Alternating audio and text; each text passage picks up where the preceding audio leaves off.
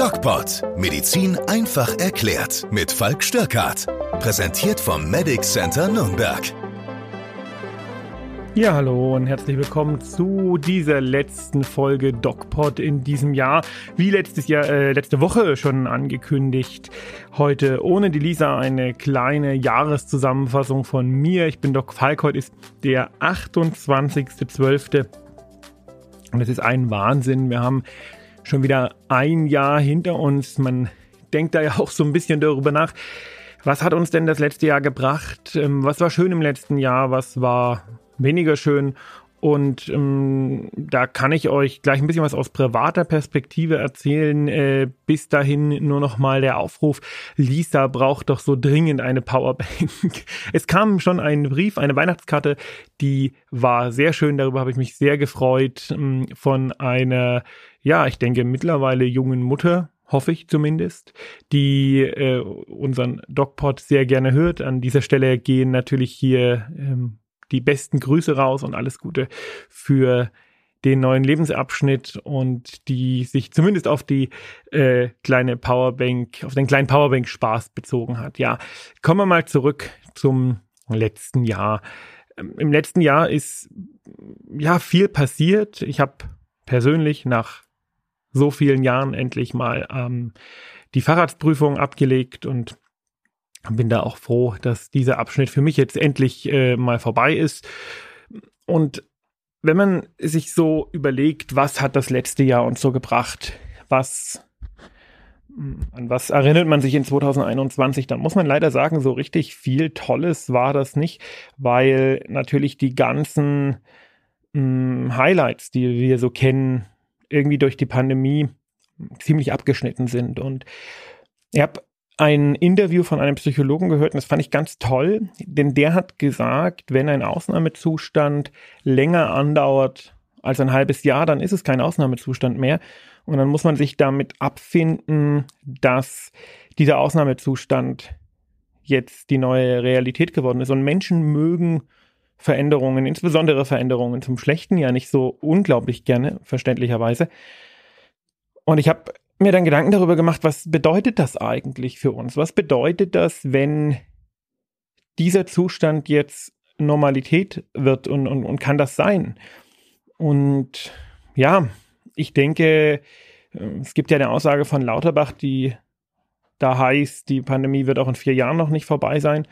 Und das ist sicherlich, hat das sicherlich eine, eine äh, wahre und richtige Komponente, denn die Pandemie ist erst vorbei, wenn die Pandemie überall vorbei ist. Und wo wir äh, jetzt irgendwie uns versuchen, in die Endemizität des Virus reinzuquetschen, sprich, dass es irgendwie halt ein endemisches Virus wird, was im Winter halt irgendwie auftritt, genauso wie andere Schnupfenviren, sind äh, andere Länder in der Welt noch, noch lange nicht so weit. Und es werden noch leider, leider, leider viele, viele Tote zu beklagen sein. Und das Risiko besteht natürlich, dass das Virus auch immer wieder mutiert, wenn es in anderen Ländern sich unbemerkt verbreiten kann. Und wenn man sich überlegt, wo kommen die Mutanten her, die wir haben, also insbesondere Delta und Omikron, dann wurden die erstmals in Entwicklungsländern nachgewiesen, in Indien und in Südafrika, wo eben die Impfquote nicht sehr hoch ist, das heißt die Immunisierung der Bevölkerung nicht sehr hoch ist und infolgedessen eben ganz viele Teilungsschritte des Virus stattfinden können denn je schlechter die Immunisierungsquote, desto mehr, desto höher ist die Teilungsrate des Virus, weil es einfach nicht vom Körper bekämpft wird und desto höher ist die Wahrscheinlichkeit, dass eine Mutation entsteht. Jetzt gibt es viele Menschen, die im Rahmen dieser ganzen Impfpflichtdiskussion und Impfungen und äh, so weiter und so fort argumentieren, na wieso, wenn ich mich regelmäßig teste und gerade jetzt, wo es auch Medikamente gegen Corona gibt, dann äh, muss ich mich doch nicht impfen. Und das ist aber eine, eine falsche Denkweise, denn die Pandemie per se ist erst vorbei, wenn ein Großteil der Bevölkerung immunisiert ist.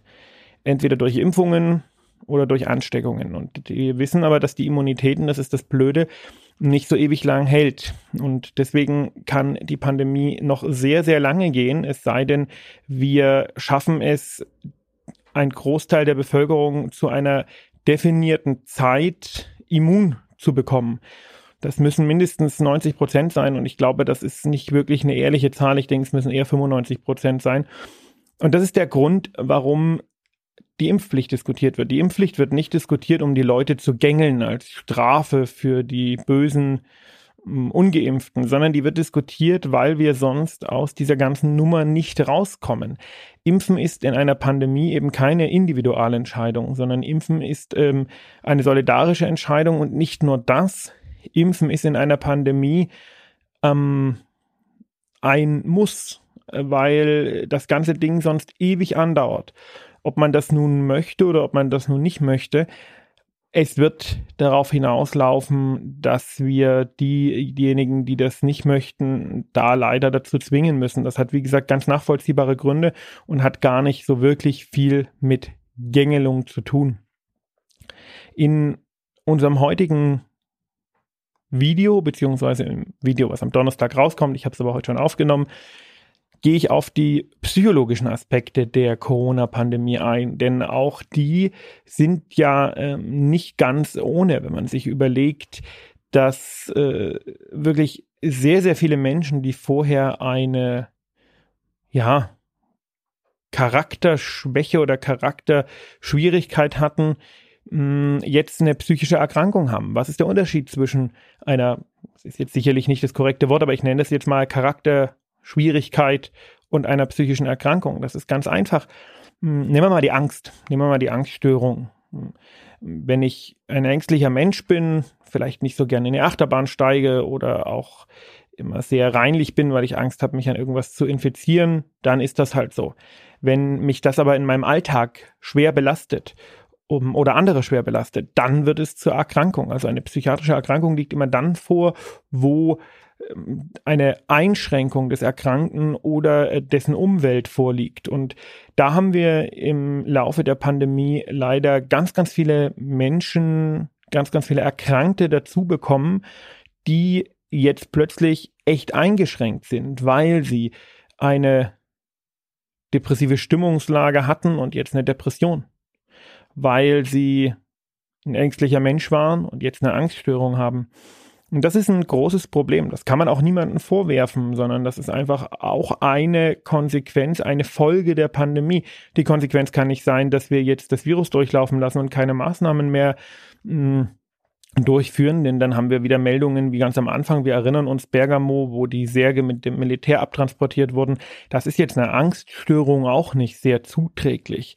Insgesamt also keine besonders gute Situation. Mh, hm, es gab in 2021, ähm, ja, wie in jedem Jahr Licht und Schatten, aber ehrlicherweise habe ich jetzt so viel äh, Licht gar nicht gesehen. Erinnert euch mal daran, wie es Anfang 2020 hieß, Drosten hat gesagt, die Pandemie könnte bis Januar 21 gehen und welche, welche Aufschreie damit verbunden wären, waren. Und jetzt haben wir Dezember 21 und es ist kein Ende in Sicht. Und ich denke, wir sollten alle die Zeit um den Jahreswechsel jetzt mal nutzen und innehalten und uns überlegen, okay, wenn das jetzt also zum Alltag gehört, wenn das jetzt nicht mehr weggeht, wie gehen wir denn damit um? Machen wir die Augen zu, denken wir zurück an den Jahreswechsel 2019, 2020, wo Corona eine maximal eine Meldung unter ferner Liefen in den Nachrichten war. Und stellen uns vor, wie das war. Wir sind in den Supermarkt gegangen, ohne Maske, es gab keine Abstandsregeln. Wir äh, haben Silvester gefeiert, wir haben Weihnachten gefeiert, wir haben uns auf Rock im Park gefreut. Es war, es stand gar nicht zur Diskussion, dass diese Dinge nicht stattfinden können. Und jetzt fanden sie schon zweimal nicht statt und vielleicht finden sie ein drittes Mal nicht statt. Und es wird wahrscheinlich in absehbarer Zeit nie wieder so werden. Und das ist eine Wahrheit, der wir uns wirklich mal stellen müssen und der wir irgendwie begegnen müssen, ob positiv oder negativ. Wir müssen uns einfach den Umständen entgegenstellen und sagen, ja, okay, so ist das jetzt. Und uns dann fragen, was folgt eigentlich daraus? Was folgt daraus, wenn es weitergeht mit den Masken? Ist das schlimm? Beeinträchtigt uns das stark? Weiß nicht. Wir haben uns dran gewöhnt, es ist jetzt nicht unbedingt toll, aber äh, eine Maske mitzuhaben, ja, was soll's, das machen die asiatischen Länder schon ähm, so unglaublich lange. Eine neue Erkrankung, die in absehbarer Zeit auch zu schweren Verläufen und zu Toten führen wird. Äh, wir werden uns daran gewöhnen müssen. Wir werden uns daran gewöhnen müssen, wie wir uns an die Grippe gewöhnt haben oder andere Erkrankungen. Sie wird für die Geimpften nicht mehr so schwer verlaufen. Und da kommen wir zu einem ganz, ganz essentiellen Punkt. Denn die Frage ist natürlich, wie gehen wir gesamtgesellschaftlich damit um und wie gehen wir mit der Quarantänepflicht für Infizierte um? Da hatte ich ja letzte Woche schon mal darüber gesprochen, das mal kurz angesprochen. Ich möchte es nochmal ausführen. Momentan ist es ja schon so, dass ähm, man als Infizierter in Quarantäne muss. Punkt. Da gibt es jetzt äh, verschiedene Abstufungen. Wenn ich infiziert bin und nicht geimpft bin, muss ich äh, völlig unabhängig von meinen Symptomen in der Regel 14 Tage in Quarantäne. Wenn ich geimpft bin und Symptome habe, auch wenn ich geimpft bin und keine Symptome habe, kann ich mich nach fünf Tagen freitesten. So war das bei mir. Da reicht dann ein PCR-Test mit einem CT-Wert von über 30. Das war bei uns äh, zumindest in, in Erlangen am Gesundheitsamt so. Und das sind also verschiedene Regeln auch lokal unterschiedlich. Jetzt muss ich mir aber überlegen, wenn wir mit Corona in die Endemizität wollen und wenn wir jetzt Omikron vor uns haben, haben wir gesagt, es wird keine Welle, es wird eine Wand, dann sollte man sich schon überlegen, ob die Quarantäne noch sinnvoll ist. Denn die Frage ist ja, was ist der Sinn und Zweck der Quarantäne? Und die Antwort ist ganz einfach. Es ist eine Reduzierung der Ausbreitungsgeschwindigkeit von Corona. Nicht mehr, aber auch nicht weniger. Wenn ich in einem Zustand bin, wo ich eine Bevölkerungsimmunität habe oder halbwegs habe und eine ähm, Endemizität brauche, dann ist diese, diese, naja, Quarantänepflicht eigentlich nicht mehr sinnvoll, weil Menschen mit Symptomen, denen schlecht geht, die werden ohnehin zu Hause bleiben. Wenn ich mir jetzt Omikron vorstelle, muss ich mir einfach die Frage stellen, welchen Unterschied macht die Quarantäne gegenüber der Nicht-Quarantäne? Und in Anbetracht dieser unglaublichen Ansteckungsfähigkeit und den glücklicherweise milderen klinischen Verläufen wird die Quarantäne gar nicht mehr so viel ausmachen. Denn in dem Moment, wo ich positiv getestet bin, laufe ich wahrscheinlich schon zwei, drei Tage äh, ansteckend rum, denn wir wissen ja, die ansteckendste Zeit sind zwei, drei Tage vor Symptombeginn. Wenn ich gar keine Symptome habe, ähm, ja, dann merke ich es gar nicht. Vielleicht wäre ich nur zufällig getestet. Mm, und dann hat die Quarantäne nur noch marginale Auswirkungen. Sie verlangsamt aber die Endemizierung oder Endemifizierung. Endemifizierung heißt das Wort. Weil sie natürlich genau das macht, was sie soll. Sie verhindert die Ausbreitung. Wenn ich aber an einem Punkt angelangt bin, wo das Virus einem riesigen Teil der Bevölkerung gar nichts mehr wirklich Schlimmes tut, dann habe ich gar kein Interesse mehr, die Ausbreitung zu verhindern. Im Gegenteil, dann möchte ich, dass sich das ausbreitet, um die, um, um die Immunität praktisch zu boostern. Ja, boostern ist das richtige Wort. Denn in dem Moment, wo ich Kontakt mit dem Virus habe, ist meine Immunität wieder geboostert und mein Körper weiß, aha, mh, mit dem Vieh werde ich also öfters Kontakt haben, bleibe ich mal vom Immunitätsstatus her hochgefahren. Das ist jetzt eine sehr einfache ähm, Erklärung, aber äh, am Ende ist es so. Mm, das heißt, wir müssen auch gedanklich, politisch und gedanklich irgendwie irgendwann an den Punkt kommen, wo wir zulassen, neu zu denken und wo wir sagen können, okay, jetzt ist der Punkt, wo die Quarantänepflicht vielleicht nicht mehr so sinnvoll ist. Und darin sind wir Deutschen ja nicht so gut. Also äh, in neuen Gedanken und in Dingen ausprobieren sind wir äh, sind wir nicht gut. Ich befürchte, die Quarantänepflicht wird bis zum Ende aller Tage in Deutschland bestehen bleiben, was äh, insgesamt nicht gut ist. Mm, der kritische Faktor hier ist natürlich die Krankenhausbelegung und die hängt leider auch vom, also nicht nur von den physischen Betten, sondern leider eben auch vom Personal, von der Personalvorhaltung, vom Personalschlüssel und vom real präsenten Personal ab. Und da kommen wir zu einem weiteren Punkt, den wir in der Pandemie äh, gelernt haben, nämlich, dass die Personalsituation in den Kliniken äh, ein Desaster ist. Und ich habe mich da lange mit meinem alten Schulfreund drüber unterhalten, das hatte ich ja in der vorletzten Folge auch schon thematisiert, der sich sehr einsetzt für bessere Arbeitsbedingungen für Mediziner. Jetzt muss man da sehr unterscheiden zwischen ambulanter Arbeit und ähm, Arbeit im Klinikum. Ich bin ein ambulant tätiger Arzt. Meine Arbeitsbedingungen sind sehr gut. Ich kann mich nicht beklagen. Ich ähm, ja, sterbe nicht an Überarbeitung, obwohl wir viel zu tun haben, das ist gar keine Frage. Ich werde fair behandelt, ich werde gewertschätzt und gut bezahlt. Die Kollegen in der Klinik nicht. Und es ist mir bis heute ein Rätsel, warum das so ist. Sowohl der Pflegebereich als auch der ärztliche Bereich in der Klinik wird verheizt. Es gibt immer noch Kliniken, bei denen der Chefarzt die Attitüde hat, ähm, es wäre eine Ehre für ihn arbeiten zu dürfen und im Grunde genommen müsste man es auch umsonst machen. Also so eine alte Grace Anatomy Attitüde. Mm, das ist äh, nicht mehr zeitgemäß und die Kliniken kommen immer größere Probleme und jeden Tag in den Nachrichten wird irgendwas über Personalmangel gesagt.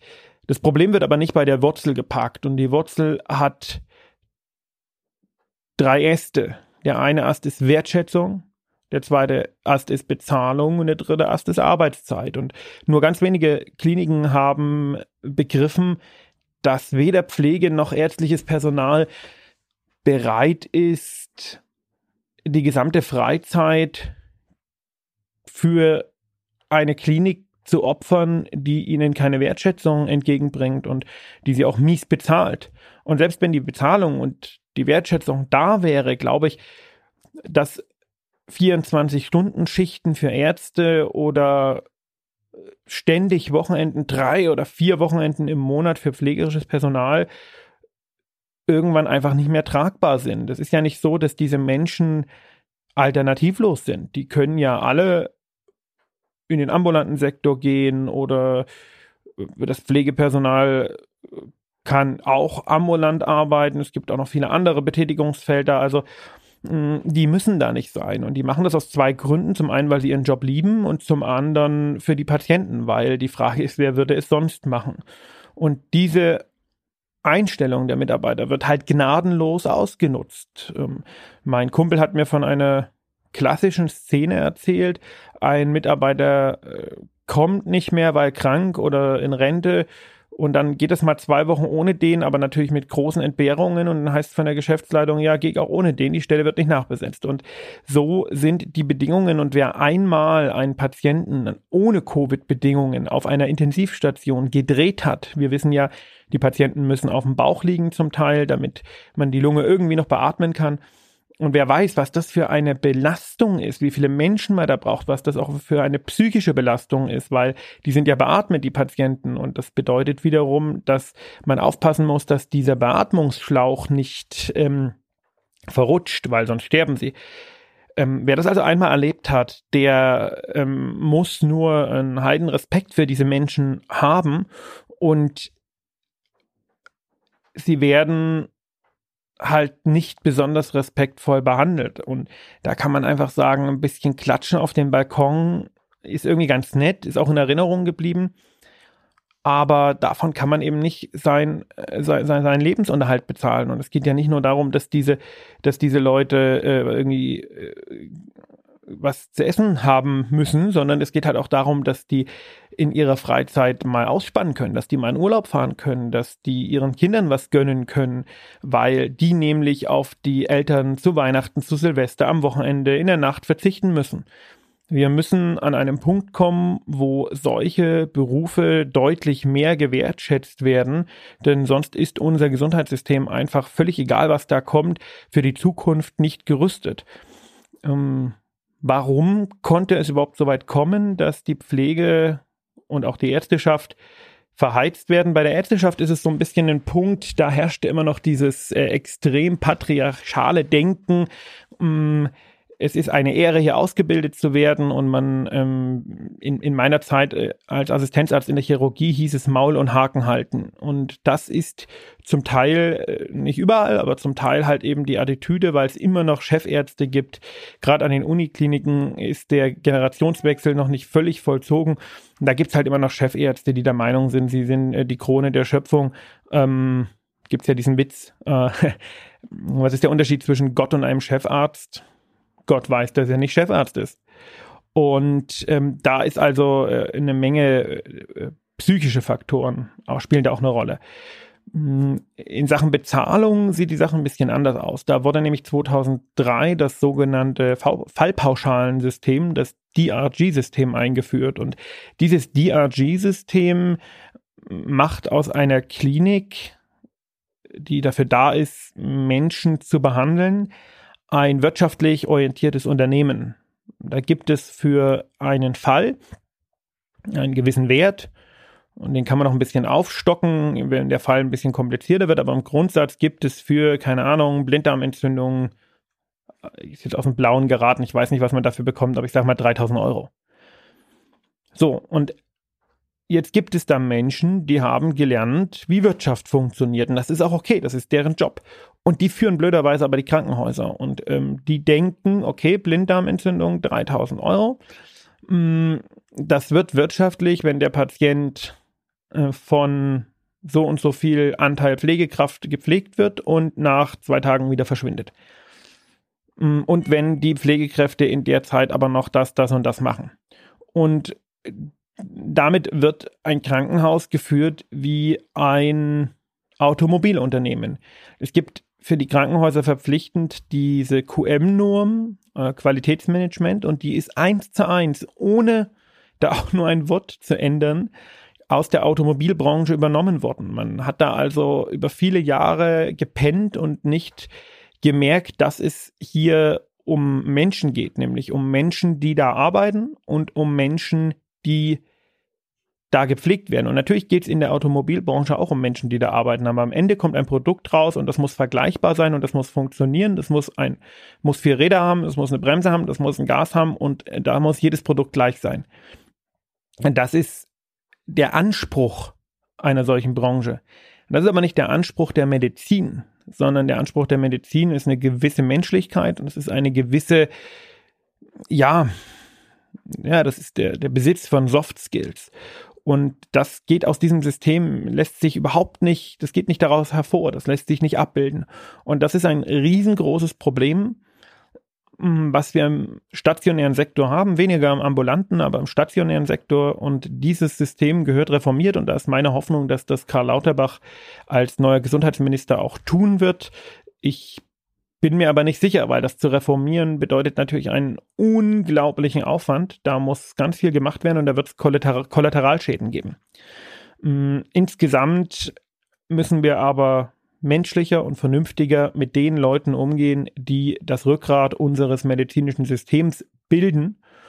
Und ich denke, wenn wir das tun würden, hätten wir weniger Probleme in der Pandemie, weil die Frage ist ja, wann ist ein System ausgelastet? Und das ist ausgelastet, wenn die vorhandenen Ressourcen die anfallenden Aufgaben nicht mehr erledigen können. Und wenn ich die vorhandenen Ressourcen aber kaputt mache politisch, dann ist dieses System viel schneller ausgelastet, als wenn die vorhandenen Ressourcen eine Menge puffern können. Und ich glaube, wenn wir das Gesundheitssystem nicht so kaputt gemacht hätten, dann hätten wir jetzt alle mehr Freiheiten weil wir viel, viel mehr schwerkranke Patienten ordentlich behandeln könnten. Und mit diesem Appell an den Respekt gegenüber Pflegekräften, ärztlichem Personal und allen Leuten, die im Krankenhaus arbeiten und auch allen Leuten, die sonst äh, wo arbeiten, wo sie dem Virus äh, viel schutzloser ausgeliefert sind als andere Menschen, die im Homeoffice sitzen, wie zum Beispiel Verkäuferinnen oder ach, alle Leute halt, die da ihren Teil dazu beitragen, dass der Laden hier am Laufen gehalten wird. Mit dem Appell, den Leuten mehr Respekt zu zollen, gehe ich ins nächste Jahr. Darf mich bei euch für die treue Hörerschaft bedanken. Also wir sind äh, stark gewachsen. Wir haben ja dieses Jahr auch ähm, einen Hostwechsel gehabt. Wir sind jetzt bei Podu angesiedelt, dem ähm, Podcast-Kanal des Funkhauses Nürnberg, der sogar dieses Jahr einen Preis gewonnen hat. Also ähm, alles ganz toll, ganz spannend, ganz aufregend. Und ich hoffe, ihr denkt ein bisschen über die Situation nach. Ich äh, hoffe, ihr hört uns auch im nächsten Jahr weiter. Wir machen einfach durch.